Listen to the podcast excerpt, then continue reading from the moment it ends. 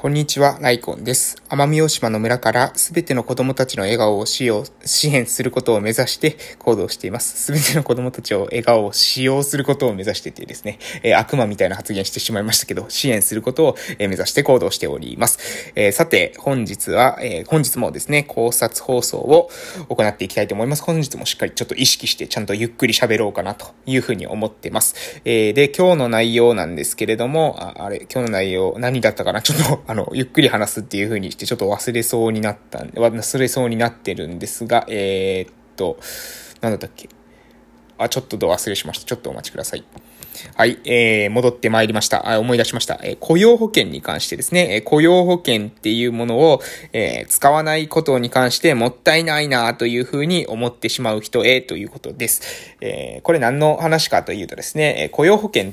皆さん、えー、払ってますでしょうか？まあ、会社員の皆さんだったらですね、必ず払っているかなというふうに思うんですが、えー、この雇用保険というものが存在します。まあ、思ってるというよりも、もう会社が勝手に払っているというような感じだと思います。で、雇用保険っていうの皆さん使ったことありますか？雇用保険。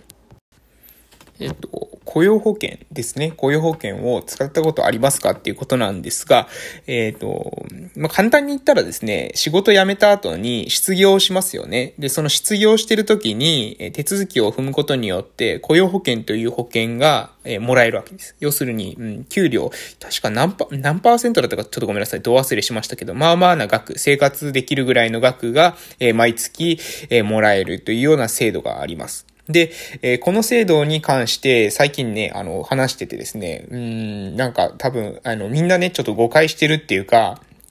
そう考えるのは結構まずいんじゃないかなって思う時があったので、それに関して話していきます。えー、簡単に言ったらですね、雇用保険っていうのはこう失業するじゃないですか。私たちが何か仕事場所、えー、どっかに勤めてますよね。で、まあ私だったら例えば12月の25日まで、えー、去年のですね、12月の25日まで、え、福岡で言語聴覚士という仕事をしてたんですけど、え、その後に、えー、辞めますよね。で、辞めた後に、私はですね、まあ、割とすぐ、え次のところにもう入ったんですが、それを入らないで、しばらくですね、何ですかね。まあ、要するに無職期間を、えー、置くことによって、え失業保険、失業給付が受けられるわけですね。失業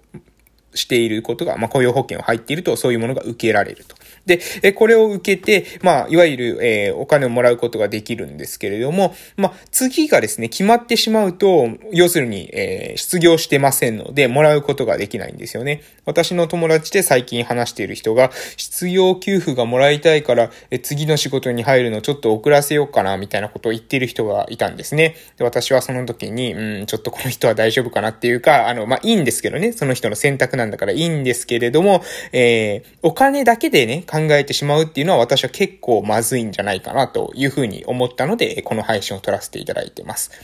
うん。えー、そのですね、確かに、えー、雇用保険に私たちは入ってます。でも、えー、雇用保険に入ってて、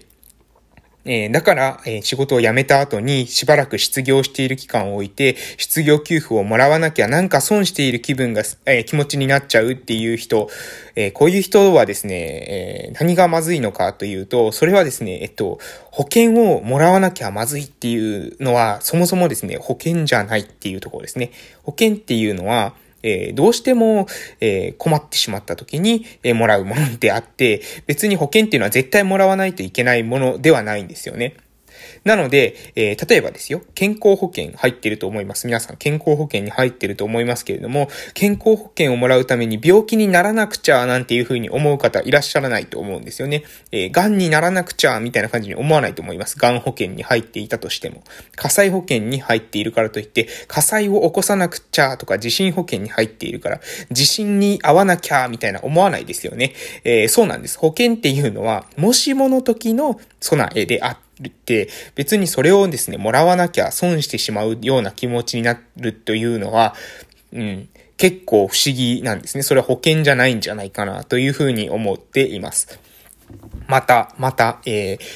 それだけじゃありません。実はですね、失業保険を、失業給付をもらわないと、もらうっていうことに対おいて、なんか、そのお金の面ではですね、確かに何も仕事をしなくて、労働をしてなくて、えもらえるっていうことで、えなんか給付されて嬉しいというような感覚があるのかもしれませんが、えそれはですね、その人のなんか仕事感に私は結構問題を感じるし、その人は、えお金でいろんなことに関してですね、価値づけをしてしまってるんじゃないかな。お金という、まあ、いわゆる幻覚ですね。この世の幻想にえ囚われているんじゃないかなというふうに思います。え私はこ、え何回もお話ししますが、私はですね、お金を、の、に関して勉強をすることっていうのは、これは非常に、え重要だというふうに考えてます。お金に関して勉強をしていないと、たとえ自分が何かを成し遂げたいっていう時になった時に、えー、ま、お金っていうのは一種のですね、その自分が何かをしたいという時に、それを達成していくための便利なツールになるんですね。なので、そのツールに対して使い方を知っておくっていうのは、私たちがこの人生という、えー、ゲームを楽しんでいく上で非常に重要なことだと思います。しかし、えー、このお金ばっかりですね、考えてしまうっていうのは、これはあまり良くないんじゃないかなと思います。最終的に私たちの人生を、えー、良かったなっていうふうに思うのは何かというと、それはですね、良かったなっていう自分の主観的な感覚だけなんですよ。私たちが最終的に死ぬ時に自分が良かったって思えば、それは良かった人生になるんですね。で、この良かったって思えるかどうかってことは、じゃあ何から決まってくるのかってことなんですけど、これをもうちょっと言語化してみると、言葉にしてみると、満足感だというふうに私は考えています。よかったなというふうに感じる感覚。これはおそらく満足感だろう。つまり人生の幸せを決めるのは満足感だろうというふうに私は考えています。なので、え人生に対して満足するようなえ日々にしていけば、毎日毎日をですね、満足するような日々を送れていれば、私たちは人生に対して、えー、満足できるわけですね。で、えー、なんで先ほどのこれが失業保険と関係あるのかというと、えー、っとですね、その人が、まあ要するに仕事をしないで、えー、そうやってお金をもらうってことにをしないともったいないって感じるのは何かというと、えー、少なくともですね、その人にとっては仕事、労働というのはできればしたくないものだし、うん、なんて言うんでしょうね。えー、それ、それはあくまでお金を得る手段でしかないということですね。お金を得る手段として仕事をしている。で、えー、そのお金は、えー、仕事をしなくてお金がもらえるんだったら、えー、それが一番いいというふうに、えー、考えているっていうことがなんか、えー、推測できますよね。で、そういうふうに考えてみると、この人は、まあ、雇用保険もらえるかもしれません。確かに、えー、失業給付を受けることができると思いますが、その後に就職したとき、果たしてその人は楽しめるのかなというふうに私は思うんですね。そのえー、仕事に対してやりがいを持って日々を送ることができるのかなというふうに思います。えー、もちろんですね、私たちの社会、えー、投資家とかですね、様々な、えー、仕事あります。その、配当所得とかですね、っていうものによって、え自分の生活にかかるお金っていうものを超えていけば、それはですね、確かに労働をしなくても済むような生活っていうのはあると思います。でも、私はですね、少なくともそういった状態になったとしても、絶対ですね、仕事はしたいなというふうに思います。そうしないと、うーん、何ですかね、自分の、まあ、要するに先ほども言いました、自分の満足度という観点で下がってしまうんじゃないかなというふうに思うからです。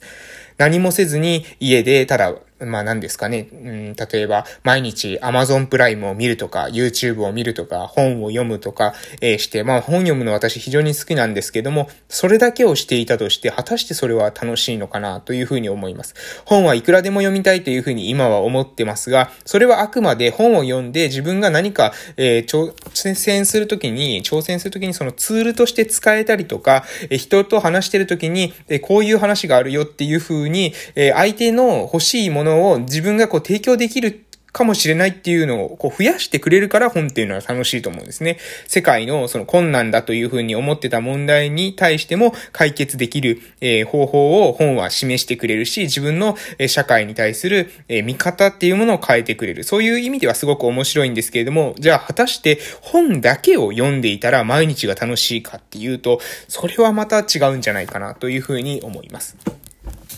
なので、え私が今日話したかったのは、えそういった感覚ですね。仕事をしなくてお金をもらえているっていう話を聞いたときに、それってすごくいいなというふうに思ってしまう方。仕事をしなくて、え、お金をもらえている。すごくいいな。って思ってしまう方には、え実は、え仕事をしたくない。仕事というのは、できればやりたくないもの。できて、できれば働かずに、えお金が欲しい。そういうふうに考えている方がいるんじゃないかなというふうに思います。なので、えー、そうであれば、例えば、まあ、お金の勉強を少しして、えー、で、お金を 何ですかね、いわゆる生活費を下げたりとか、えー、そういった、まあ、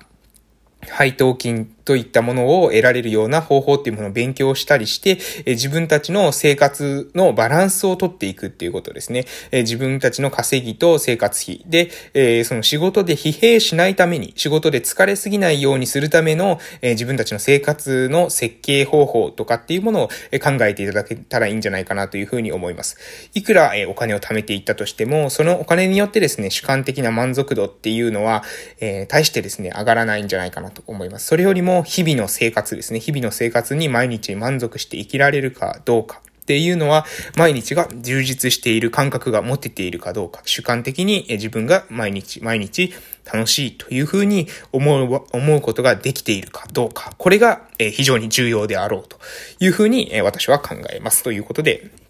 今日の話ですね、えー、雇用保険について話していきました。二つですね、ポイントとしては、保険というのはそもそもですね、もらわないと損してしまうように感じてしまうような類のものじゃないですよと。健康保険を、に入ってるからといって病気になろうという人いないですよね。がん保険に入ってるからがんになろうって思う人いないと思いますけれども、えー、そういった保険っていうのはそもそもそういうものですよということ。そして、えー、仕事をできるだけしたくないっていうふうに思っているんだったら、もしかしたら、えー、自分のと仕事のそのミスマッチが起きている。そして仕事っていうのは本来そういうものじゃなくて、自分がですね、まあやりがいを持っていたり、他者に貢献したりっていうような感覚を持てるものでもありますよというようなところでございます。お時間ですので終わらせていただきたいと思います。またぜひ聞きに来ていただけますと大変嬉しいです。最後まで聞いてくださってありがとうございました。またお会いしましょう。失礼しました。